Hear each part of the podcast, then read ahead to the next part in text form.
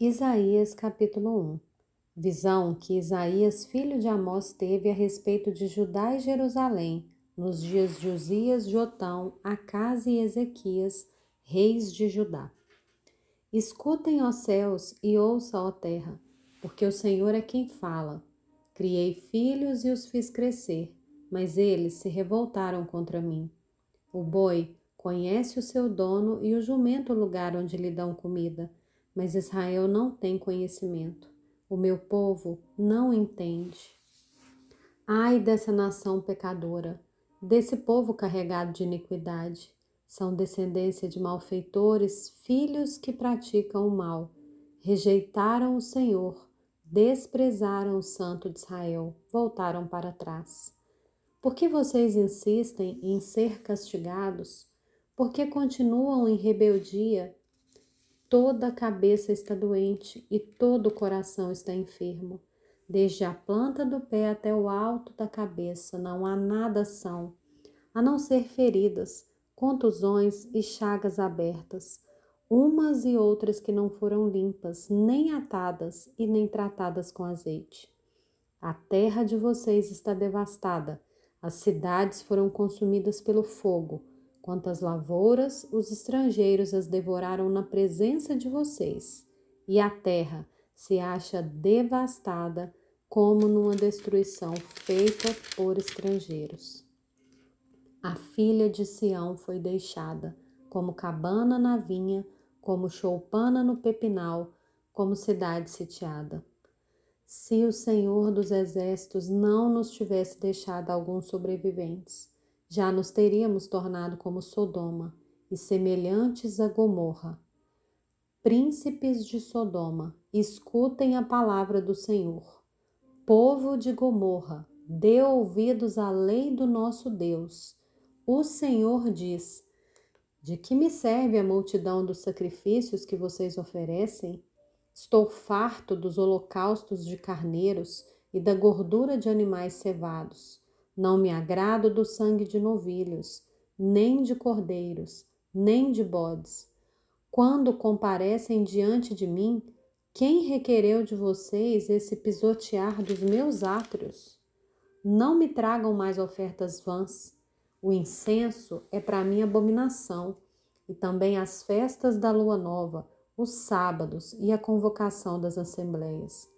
Não posso suportar a iniquidade associada à reunião solene, as festas da lua nova e as solenidades. A minha alma as odeia, já são um peso para mim. Estou cansado de suportá-las. Quando vocês estendem as mãos, eu fecho os meus olhos. Sim, quando multiplicam as suas orações, não as ouço, porque as mãos de vocês estão cheias de sangue.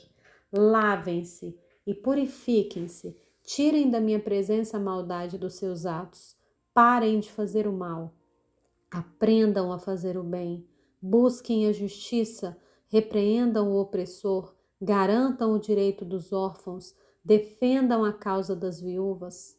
O Senhor diz: Venham, pois vamos discutir a questão.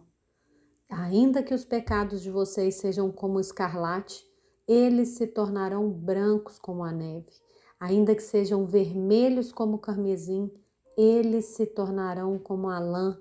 Se estiverem dispostos e me ouvirem, vocês comerão melhor dessa terra. Mas se recusarem e forem rebeldes, vocês serão devorados pela espada, porque a boca do Senhor o disse.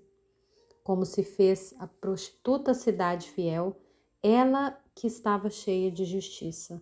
Nela habitava retidão, mas agora só restam assassinos. Jerusalém, a sua prata se tornou escória, o seu licor se misturou com água. Os seus príncipes são rebeldes e companheiros de ladrões. Cada um deles ama o suborno e corre atrás de recompensas. Eles não defendem o direito do órfão e a causa das viúvas não chega diante deles. Por isso, o Senhor dos Exércitos, o poderoso de Israel diz: Ah, acertarei as contas com os meus adversários e me vingarei dos meus inimigos. Voltarei a minha mão contra você, Jerusalém, purificando-a da sua escória como se faz com potassa e tirando de você todo metal impuro. Eu lhe darei juízes como você tinha antigamente e conselheiros como no princípio. E depois disso você será chamada cidade da justiça, cidade fiel. Sião será redimida pelo direito e os que se arrependem pela justiça, mas os transgressores e os pecadores serão juntamente destruídos, e os que deixarem o Senhor perecerão. Vocês terão vergonha dos carvalhos que cobiçaram e ficarão desiludidos por causa dos jardins sagrados que escolheram, porque vocês serão como carvalho cuja cujas folhas murcham, serão como um jardim que não tem água. O forte se tornará como estopa e a sua obra como faísca ambos serão queimados juntos, e não haverá quem apague o fogo.